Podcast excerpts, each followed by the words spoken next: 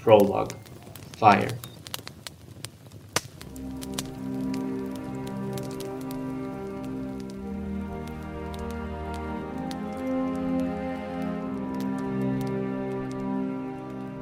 A group of roamers came dangerously close to our home yesterday, while walking straight toward an old lady with a small child. We could not tell them to run, and they had not seen or heard the threat yet. The lady stumbled with every step, dehydrated almost to death. The child was small and frail, probably born after the day and too young to realize in what type of world he lived. Their steps echoed on the cream-colored walls of the houses around them, their shadows dancing on the broken street. Vine slowed the lady's steps by tangling her bare feet, while the child played at stepping on dandelions. They were completely defenseless, and their luck had run out.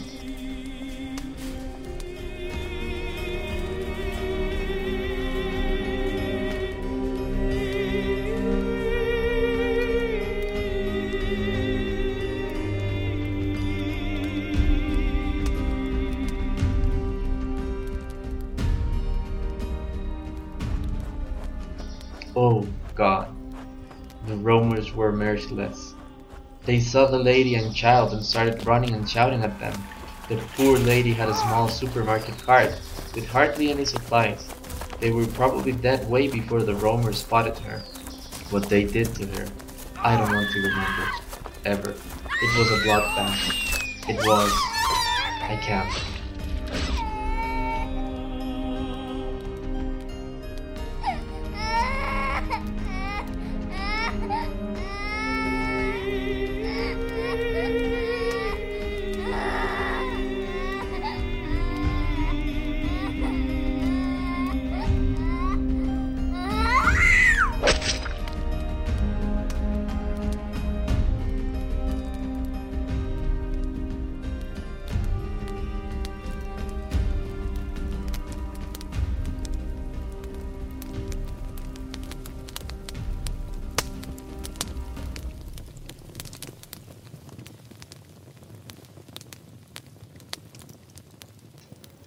My brother was beside me, staring at the horrible scene.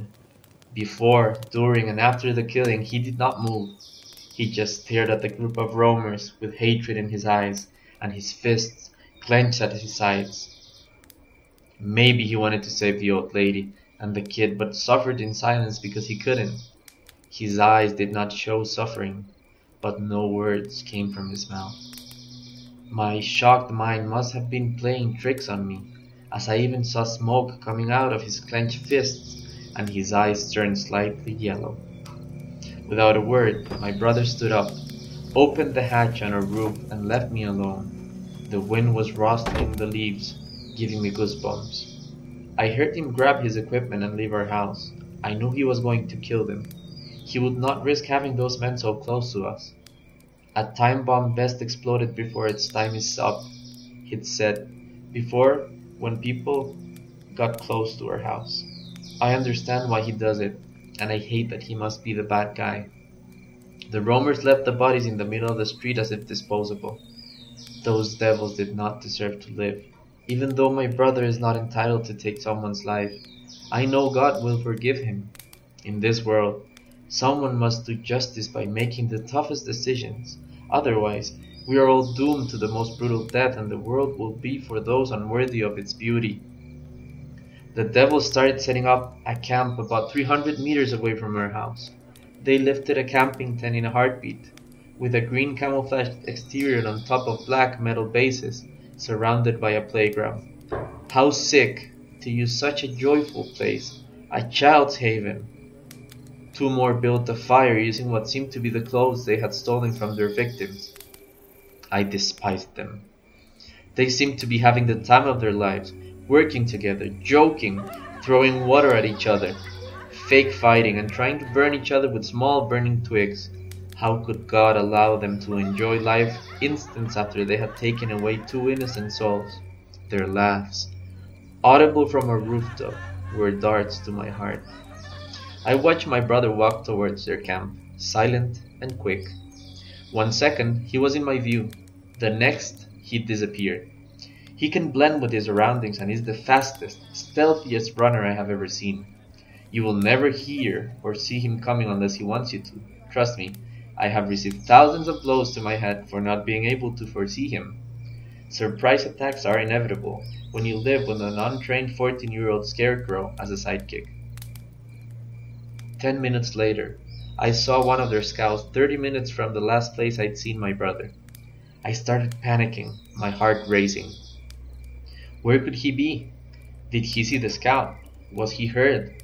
My God, what would I do if he caught? The scout was armed and staring straight at my brother's last location. The scout was standing still, trying hard to see through the night shadows, moving side to side, confused, believing he'd heard something. His stance was rigid. He was afraid. The scout turned around suddenly, then fell to his knees with an arrow straight through his throat. A quick shout ran over him, taking the arrow too as he vanished into the night. That was way too close. The scout must have heard or seen him. What if he'd alerted the others? What if my brother was defeated? It felt like being seatbelted into a car being pushed toward an abyss, and unable to do a thing about it. That is how I feel every night he goes out.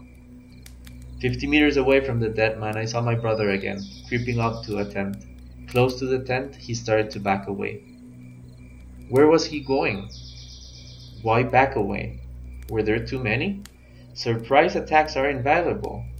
I wished I could hear what he heard, to at least have an idea of what he was facing. He stood completely still, about ten meters away from the tent. He bowed his head for about twenty seconds. Why would he do that? Was he praying for the souls of the victims he was about to take? I really didn't think so, as I have never seen him pray before. He should have attacked them before they saw him, or come home if he was having any doubts.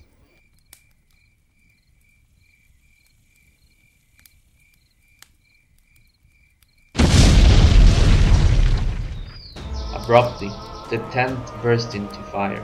A giant fireball consumed the tent roaring toward the sky above, illuminating the playground where they had set up camp. We've suffered 13 days of rain. How could a tent catch fire? I guessed they had a gas leak and my brother was lucky. Maybe he backed away after hearing the gas leak and lit up the tent. Thank God for fire. It was burning fiercely as if fire could hate and shout in anger. The whole night sky was illuminated with the light coming from the torched up tent. Those men and their suffering were hard to take. But at the same time, they were evil. They would have done to us what they did to the old lady and the child, massacred us without a doubt. How can something so important for survival be so deadly? Fire is amazing. Staring at the giant flames roaring from the tent, I'd felt in peace until the screams from the tent's of occupants brought me back to reality. My brother. Where was he? He was caught in the fire? Did he get burned? Did he die? I looked around the flaming tent, down the road to the houses nearby, straight to the surrounding trees. He was nowhere to be seen. He'd simply vanished again. Uncontrollable anxiety filled my body and mind. I felt my skin get cold and my teeth start chattering. Trembles ran across my body. Real fear of losing him, physical fear. Fuck me. Where was my brother? As swiftly as the fire had started, it turned into a tornado and collapsed in on itself. No more fire, no more screams, only silence. The only proof of it were the ashes where the tent used to stand. What happened? That was extremely weird, though the gas could have run out. What if he was caught in the fire? He would be careful not to go close to it. I hoped he was coming back home. Five meters to the right of the ashes stood my brother, holding his sword and staring into the night. He was waiting for something. Why didn't he run back home? Somehow, he knew the battle was not over. I needed him back. Standing there was way too dangerous. He was completely exposed. And at night, especially, death lurks around every corner. Then, out of the woods came four roamers running straight toward the tent. One was almost a two meter tall man, bearded, with an army shirt and destroyed cargo pants. He held a 70 centimeter long knife that shone with the moon's reflection on its blade. It sent a chill down my spine to see that blade heading toward my brother. And the man made my brother look small by comparison. On either side of him, two hooded figures held wooden sticks with nails sticking out of their tips. They were about the same size as my brother, and they were laughing at him. Their awful laugh echoed all the way to my rooftop, seeming to come straight from hell and filled with hate. The fourth was a small man holding a bow and arrow at the ready as he struggled to keep up with his cohorts. A single arrow he had, one miss and he'd be dead, but one hit and he'd be. What if they managed to defeat him? I struggled with whether to stay there or leave and try to save my brother. He hadn't moved. He wasn't showing any reaction to these new foes. They stopped their run six meters away from my brother. Why was he so calm? All of them had a death grin on their faces. Predators, staring at prey. How could one man stand a chance against four seasoned, armed men? He did not back off as they walked closer and closer. Each step seemed to duplicate my heartbeat. Four meters away and they started circling around my brother. All flanks menaced. They stopped three meters away, and the tall man approached him with his knife stuck out in front of him. My brother held his ground and stared right into the man's eyes. The man grabbed him by his forearm and started shouting at him, then held his knife right at my brother's throat and tried to grab his quiver. He stared at the man as if he were not threatening. It was weird how peaceful he looked, and this did nothing to calm my nerves. Suddenly, the tall man screamed in agony, staring at the hand he'd just used to grab my brother.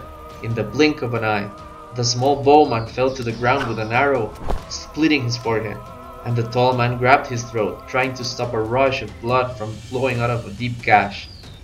The large blade fell to the playground's floor. No more reflection came from it as its previous owner died on top of it, protecting it from the bright moon. My brother still stood as if nothing had happened. I had not seen him move, yet he defeated two adult men in the blink of an eye. How? He does not have an ally, at least none I know of. He wouldn't trust anyone to help him. If he was alone, what had happened was impossible. The twins started to circle him, talking to each other and yelling at him. Men always try to hide their fear behind useless threats and screams. They moved quicker and quicker circling him, trying to find a weak spot to attack. They were still two guys with weapons, but I felt they had no chance. Maybe my brother's peacefulness was a sign of what was about to happen. He is never thoughtless, so I knew he was measuring the perfect moment to end those men's lives. They did not stand a chance. He turned his head and stared straight at me. Did he know I was watching? I set our binoculars down and went back inside.